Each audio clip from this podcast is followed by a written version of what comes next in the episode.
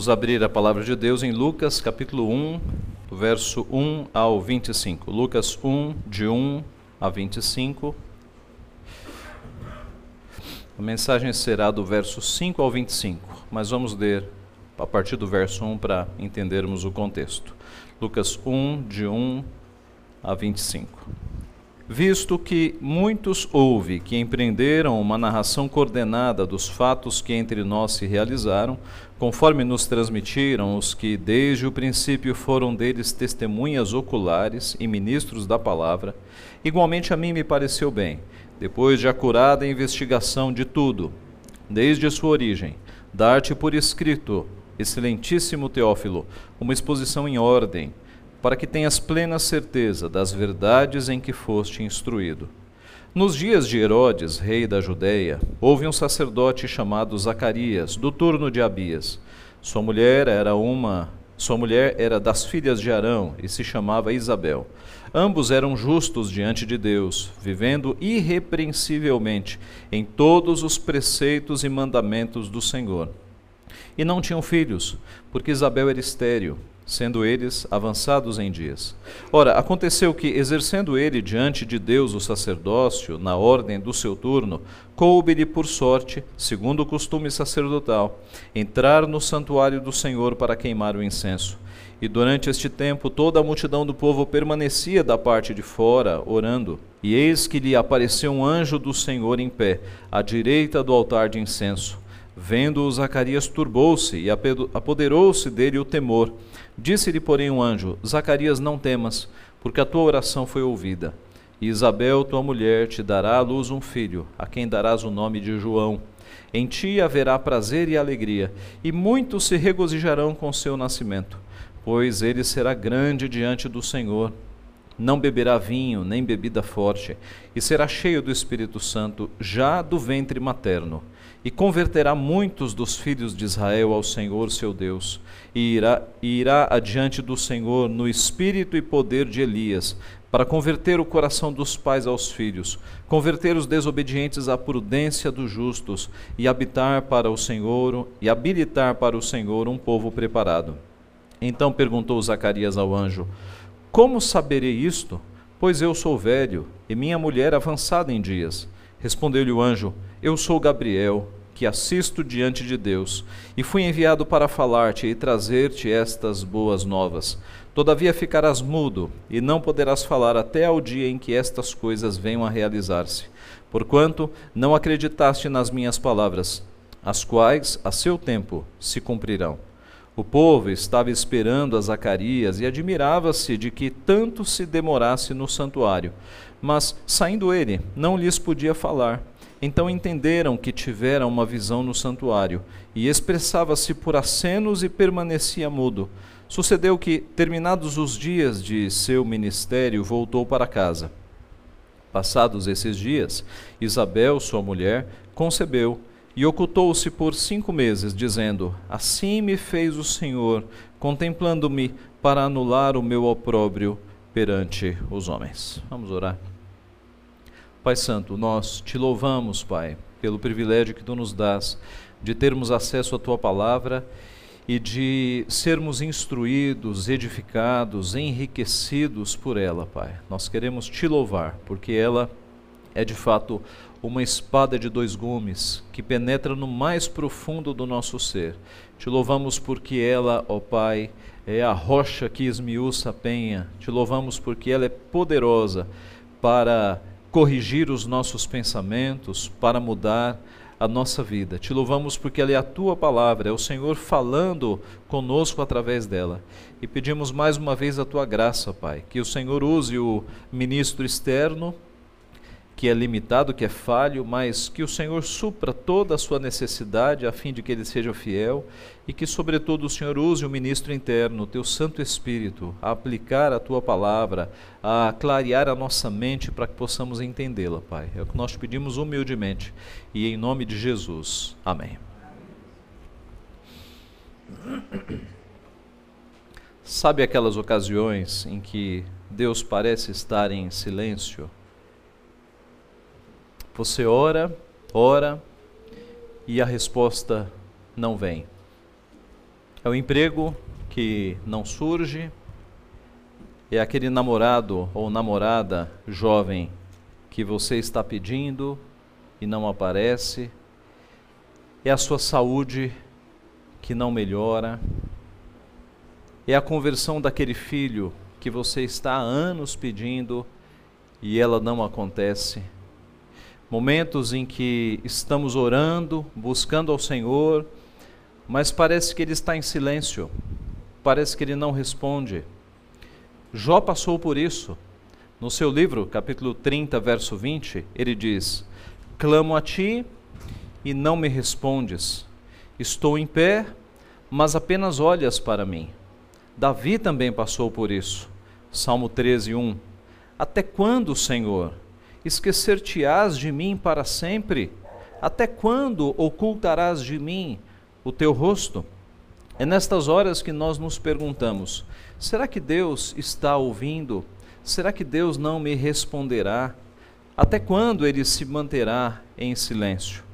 O texto que nós lemos, primeiro texto do Novo Testamento, nos mostra Deus quebrando este silêncio em três situações. A primeira situação de quebra de silêncio que nós vemos aqui, Deus, é o silêncio quebrado na vida de um homem. O silêncio quebrado na vida de um homem. Zacarias, como nós lemos, era um sacerdote avançado em dias, era um sacerdote velho, um sacerdote idoso. O texto diz que ele era do turno de Abias, o que era isso? Havia muitos sacerdotes nesta época, na época do, do templo de Herodes, e havia um revezamento. Eles estavam divididos em 24 turnos, e com esse, essas 24 equipes, eles cobriam todo o ano, de modo que cada turno trabalhava uma semana inteira, duas vezes no ano. E assim, esses turnos se revezando, eles cobriam todo o serviço do templo. Eis que Zacarias era do turno chamado Abias. Os nomes eram antigos, os nomes foram resgatados do passado, mas era o nome que se dava a cada um dos turnos.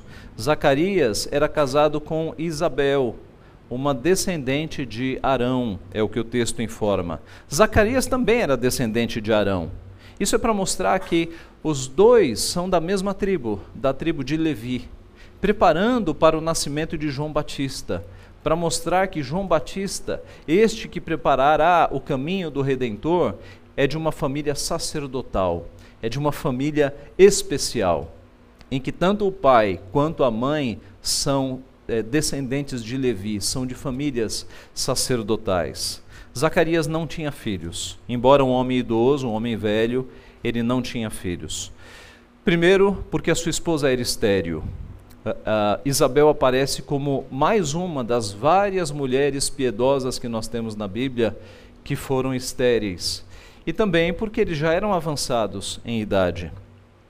Naqueles dias, como nós já temos estudado, não ter filhos era uma situação muito difícil porque em alguns pontos da palavra previa-se que filhos é, eram bênção e que não ter filho podia ser um sinal do castigo de Deus, do juízo de Deus. De modo que as pessoas que não tinham filhos, as pessoas os viam com certa reserva. Será que eles não estão cometendo grave pecado diante do Senhor, ou cometeram, e por isso que Deus não os abençoou com filhos? Nós sabemos, olhando os casos da Bíblia, que muitos casais fiéis não tiveram filhos, mas havia essa discriminação naquela época. Por isso era muito pesado para um casal não ter filhos naquela época. E esta era a situação, justamente, de Zacarias. Como o texto nos informa, Zacarias e Isabel eram justos diante de Deus. Versículo 6. E nós podemos imaginar o quanto eles oraram por um filho, o quanto eles oraram por um filho. Possivelmente, durante alguns anos, eles pediram que Deus lhes mandasse um filho, mas a resposta foi o silêncio, o silêncio de Deus. Mas eis que agora, no final da sua vida, Zacarias é sorteado para queimar incenso diante do Senhor. Sorteado porque eram muitos sacerdotes. E mesmo dentro de um turno havia vários sacerdotes. Então eles tiravam ali as sortes de alguma forma para estabelecer quem teria este privilégio. Os estudiosos mostram que era possível um sacerdote passar a vida inteira e, não, e nunca comparecer diante do santuário para queimar incenso. Mas eis que, por providência divina, Deus fez com que Zacarias fosse escolhido, e agora ele terá o privilégio de, talvez pela única vez na sua vida, entrar no, no local santo, né, naquele, naquele cômodo, não no Santo dos Santos, mas num cômodo anterior, ali dentro do templo, para queimar o incenso. A cerimônia do incenso, é, de acordo com os estudiosos, era que ia um sacerdote ou um levita com as brasas colocava as brasas, né, ia com um pote com brasas, colocava as brasas ali incandescendo no, no local do incenso, e o sacerdote conduzia o incenso e derramava sobre as brasas, e aí subia-se aquela fumaça, aquele, aquele, aquele aroma, aquele, aquela fragrância de incenso que tomava conta de todo o ambiente em Apocalipse, nós temos a comparação deste incenso como as orações dos filhos de Deus que vão para o Senhor. E não sem propósito, enquanto o sacerdote estava ali com seus ajudantes fazendo esta cerimônia, o povo ficava no pátio orando ao Senhor. O sacerdote saía dali, se dirigia ao povo e impetrava a bênção araônica, e assim o povo estava abençoado. Mas eis que neste dia Arão se demorou, porque esta era uma cerimônia rápida. Mas eis que Zacarias se demorou. Mas eis que neste dia houve uma demora e o povo estranhou. Por quê? Porque no momento em que Zacarias estava oficiando diante do Senhor, um anjo apareceu à direita do local de incenso e falou com Zacarias. Veja do verso 12 ao 17. No verso 11, um anjo do Senhor em pé à direita do altar de incenso. Verso 12: Vendo Zacarias, turbou-se, apoderou-se dele o temor. Disse-lhe, porém, o um anjo: Zacarias, não temas, porque a tua oração foi ouvida, e Isabel, tua mulher, te dará à luz um filho, a quem darás o nome de João. Em ti haverá prazer e alegria, e muitos se regozijarão com seu nascimento, pois ele será grande diante do Senhor, não beberá vinho nem bebida forte, e será cheio do Espírito Santo já do ventre materno, e converterá muitos dos filhos de Israel ao Senhor, seu Deus, e irá diante do Senhor no espírito e poder de Elias, para converter o coração dos pais aos filhos, converter os desobedientes à prudência dos justos e habilitar para o Senhor um povo preparado. Zacarias não acreditou. No verso 18, nós temos esta informação. Zacarias pergunta: Como saberei isto? Pois eu sou velho e a minha mulher avançada em dias. E por causa desta falta de fé é que o castigo virá sobre Zacarias. Do verso 19 ao 23, nós vamos ver o anjo se identificando: Eu sou Gabriel, que assisto diante de Deus e fui enviado para falar-te e trazer-te estas boas novas. Todavia ficarás mudo e não poderás falar até o dia em que essas coisas venham a realizar-se. Meus irmãos, Zacarias de fato ficou mudo até o dia do nascimento do seu filho. Mas Deus rompeu o silêncio na vida de Zacarias. Paradoxalmente, Zacarias fica mudo, mas Deus não está mudo. Deus rompe o silêncio. E depois de muito tempo orando, buscando ao Senhor, Deus vai responder. Quando o anjo diz que Deus que, a, a, é, é, que Deus respondeu, ou Zacarias, não temas porque a tua oração foi ouvida, e Isabel, tua mulher, te dará à luz um filho. Nós não sabemos exatamente qual era a oração de Zacarias. Se ele orava para ter um filho ou se ele orava pela redenção de Israel, porque os dias eram maus. O fato é que a resposta vai abarcar uh, seja qual for o pedido, eu entendo que ele não orava apenas para que ele tivesse um filho, mas para que Israel fosse salvo, Israel visse a redenção, o Messias chegasse. Porque essa era a expectativa de todo homem e mulher piedosos naquela época. Havia a profecia de que o Messias viria. Há um estudioso que diz que a expectativa era tão concreta e tão palpável que quando uma moça ficava grávida, ela pensava: será que serei eu, a bem-aventurada, a dar a luz ao Messias, havia essa expectativa. Então, sendo este casal um casal piedoso, nós podemos imaginar que Zacarias pedia pela redenção de Israel. E eis que a resposta do Senhor vai atingir os dois pedidos. Será por meio de Zacarias e de Isabel que começará o processo da vinda do Messias. Virá primeiro um mensageiro, um homem fiel chamado João Batista, para preparar o caminho do Redentor e Deus achou graça em Zacarias e Isabel e proporcionou a este casal piedoso, de idosos, que passaram a vida inteira servindo ao Senhor, o privilégio de ter no ventre aquele que será o preparador do caminho do Redentor. Então a oração foi atendida e abençoou a este casal. O silêncio foi quebrado na vida deste homem. Depois de tanto tempo orando, Deus quebra o silêncio e lhe dá o fruto do seu pedido. Irmãos, o mesmo aconteceu com Abraão, quando, numa situação muito parecida com Sara, os dois em velhice avançada, depois de uma vida inteira esperando por um filho, esperando pela promessa do Senhor, Deus lhes dá Isaac, quebra o silêncio e dá Isaac. Isaac, por sua vez, passou muito tempo aguardando uma esposa. Naquela época, casava-se com 15, 16 anos, mas Isaac foi se casar com 40. E Isaac era piedoso, e nós podemos imaginar o tempo que Isaac orou ao Senhor pedindo que Deus lhe desse uma esposa, e Deus rompeu o silêncio. Deus quebra o silêncio na vida dos seus servos. Se você é homem e está orando há muito tempo por algo, continue orando. Pedi, pedi, bus, batei, batei, buscai e achareis. Continue orando ao Senhor, não desista, porque a seu tempo e no tempo dele ele responderá. Ele não nos garante que dirá sim a tudo. Paulo pediu três vezes para que Deus afastasse o espinho da carne, mas aquele espinho que nós não sabemos o que era, talvez uma enfermidade física, era uma bênção na vida de Paulo. Fez com que Paulo não se tornasse soberbo, pela grandeza das revelações que ele teve. O espinho foi um instrumento para que Paulo continuasse humilde. Então, por vezes, a resposta será o sim de Deus, mas o não para nós. Será o melhor para nós, embora nós achemos que não.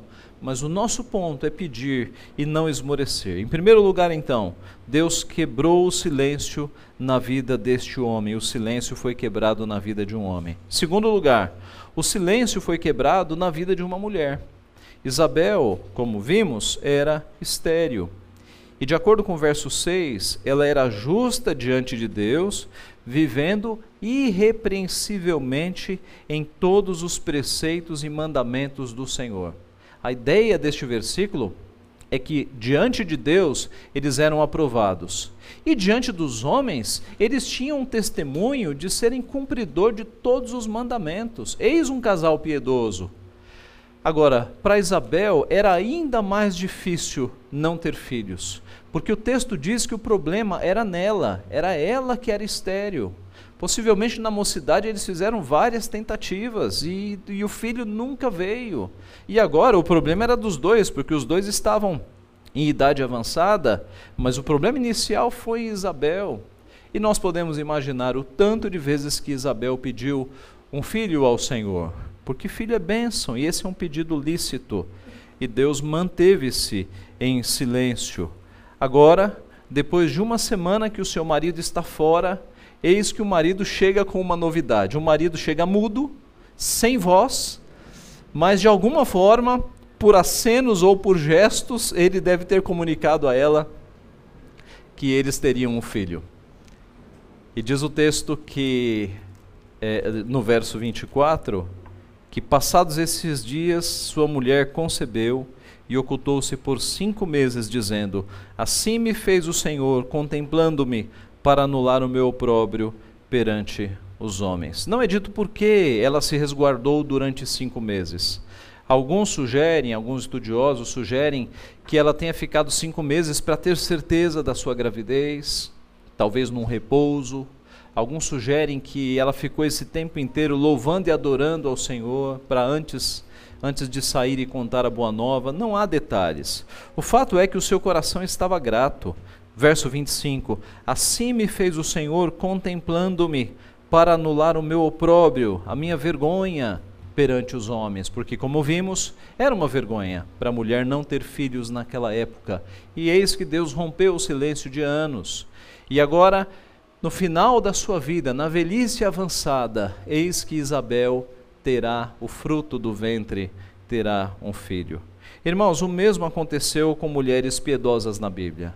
Aconteceu com Sara, que era estéril e avançada em dias, e Deus lhes deu Isaac. Aconteceu o mesmo com Ana, mãe de Samuel, que chorando e derramando a sua alma perante o Senhor, ela recebeu um filho, recebeu Samuel.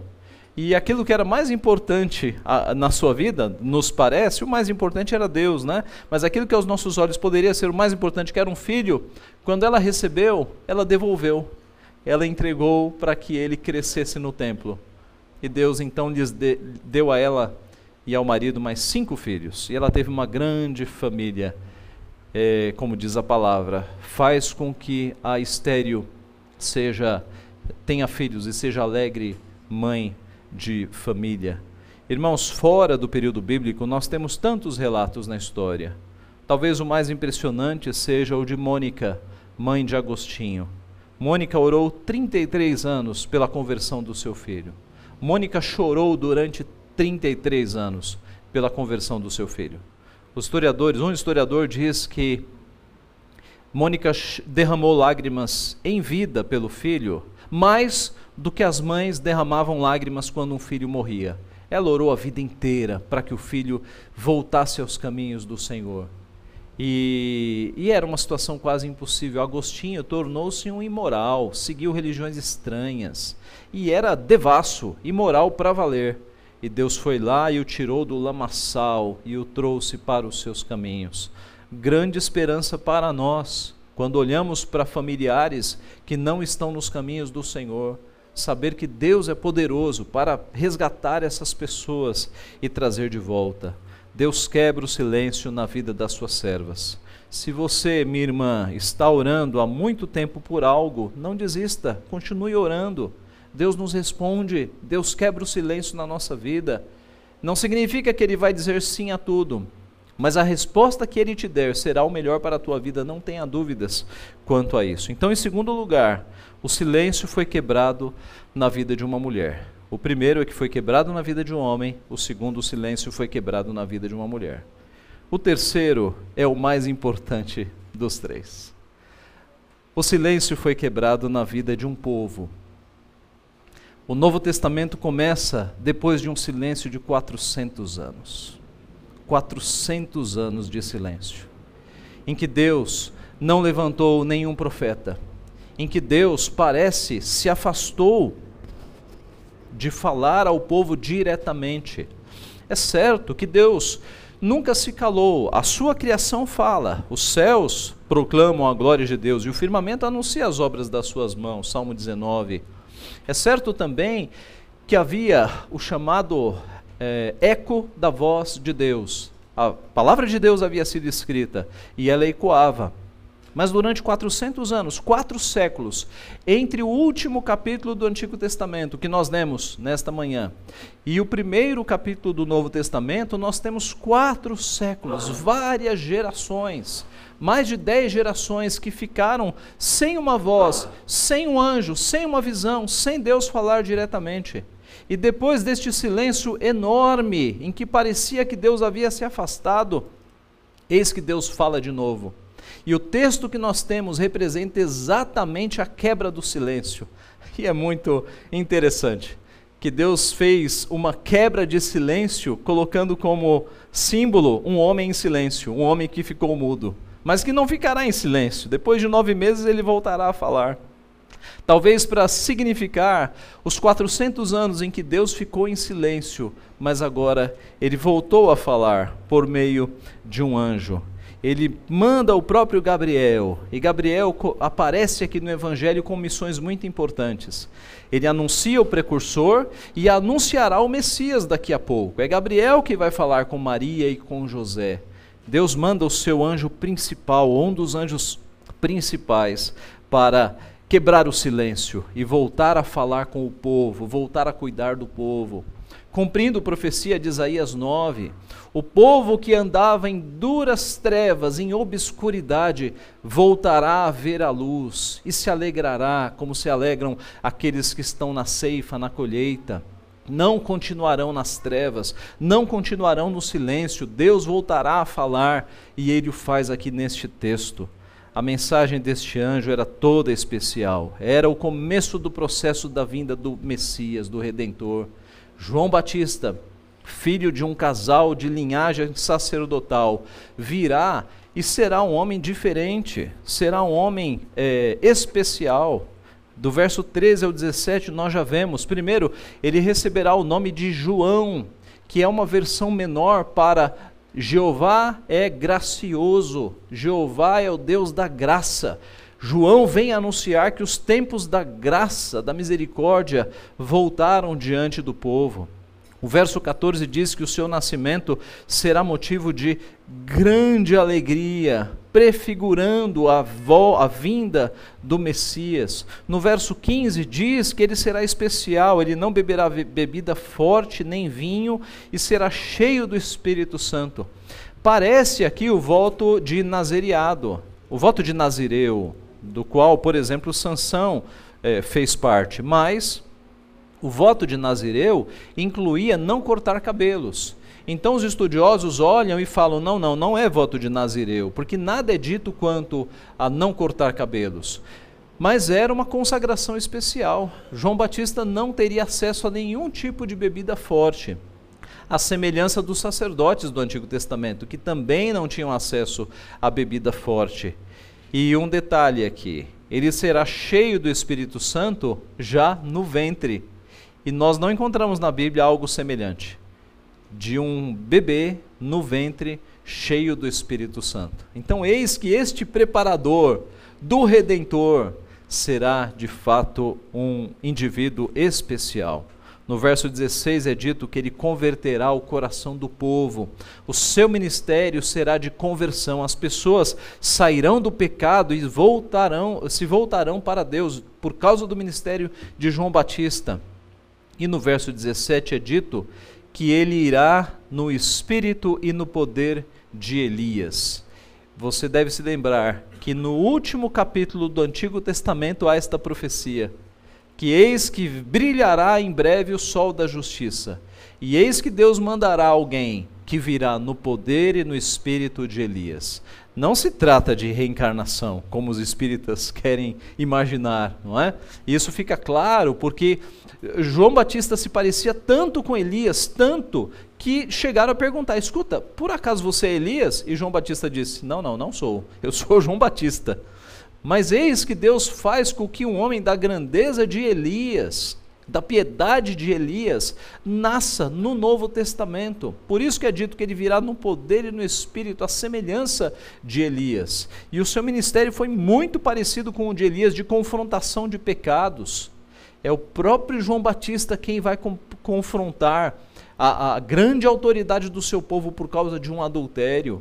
É João Batista que, à semelhança de Elias, vai ter uma vida mais reclusa, vestido de roupa simples, é, comendo gafanhotos e mel silvestre, uma vida bastante diferente para mostrar ao povo a conversão que Deus pode dar. Eis, meus irmãos, que depois de 400 anos, Deus rompe o silêncio para anunciar aquele que prepararia a chegada do Messias. E de fato, o nascimento de João Batista, ele já é um prenúncio do nascimento de Jesus Cristo. Há muitos paralelos entre estes dois anúncios do começo aqui de Lucas. Por exemplo, Gabriel fala com os dois pais. Gabriel fala com Zacarias e Gabriel fala com José, pai de Jesus. Nos dois casos, a concepção é impossível. No primeiro caso, são dois idosos com uma mulher estéril. É uma concepção impossível e Deus faz com que nasça um filho. No segundo caso, é uma jovem e é um homem que nada indica que seja idoso, mas eis que a jovem é virgem. É um nascimento impossível também. Os dois nascimentos são narrados detalhadamente. E há dois cânticos por conta deste nascimento. Na sequência, você vai ver o cântico de Zacarias e no nascimento de Jesus o cântico de Maria. Então, olhando para João Batista, nós já vemos o prenúncio do Messias que virá, daquele que ele está anunciando. Irmãos, concluindo, sabe aquelas ocasiões em que Deus parece estar em silêncio? Em que você ora, ora, e parece que ele não responde. Ora, outros servos e outras servas do passado passaram por isso, mas não ficaram sem resposta. Deus rompeu o silêncio, Deus respondeu, não no nosso tempo, que é imediatista, mas no tempo do Senhor. Confie no Senhor, espere no Senhor. Ele não se esquece dos seus filhos. Quando você tiver provações difíceis, e parecer que Deus está longe, lembre-se que geralmente, na hora da prova, o professor fica em silêncio. Geralmente. E lembre-se que Zacarias significa Deus se lembra. O nome Zacarias significa Deus se lembra. E Deus se lembrou. Depois de quatro séculos, Deus acudiu, acudiu o seu povo. Deus não se esqueceu de você, você que faz parte do povo de Deus da família da aliança. Na hora dele, ele vai te responder. Profeta Isaías, Isaías 49, 15. Acaso pode uma mulher esquecer-se do filho que ainda mama? De sorte que não se compadeça do filho do seu ventre? Mas ainda que esta viesse a se esquecer dele, eu todavia não me esquecerei de ti. Em outras palavras, uma mulher pode até se esquecer do filho que está no período de amamentação. Mas Deus nunca se esquece dos seus filhos. As nossas orações nunca são lançadas por terra. Deus está ouvindo, Deus está recebendo, Deus está acolhendo, e na hora dele, no tempo dele, ele responderá. Pastor, enquanto não vem a resposta, o que, que eu devo fazer? Devo me desesperar? devo sair da igreja, abandonar os caminhos do Senhor. Ora, um bom exemplo disso nós temos em Zacarias e Isabel. Eles passaram uma vida inteira buscando ao Senhor, mesmo no silêncio, eles buscaram ao Senhor. Eles, no versículo 6, foram irrepreensíveis, eles eram justos diante de Deus e viviam irrepreensivelmente em todos os preceitos e mandamentos do Senhor. Então, quando você estiver orando por algo específico e achar que Deus está em silêncio, não se desespere, não se revolte, não reclame, não murmure. Siga o exemplo de Zacarias e Isabel. Continue sendo justo diante do Senhor. Continue andando irrepreensivelmente diante dos homens obedecendo e cumprindo os mandamentos e os preceitos do Senhor, dando um bom testemunho, que o Senhor lá de cima, que te vê, te abençoará e te dará a resposta. Irmãos, texto belíssimo. Eis que quatrocentos anos de silêncio foram quebrados, e agora o Redentor virá. Que Deus assim nos abençoe. Amém.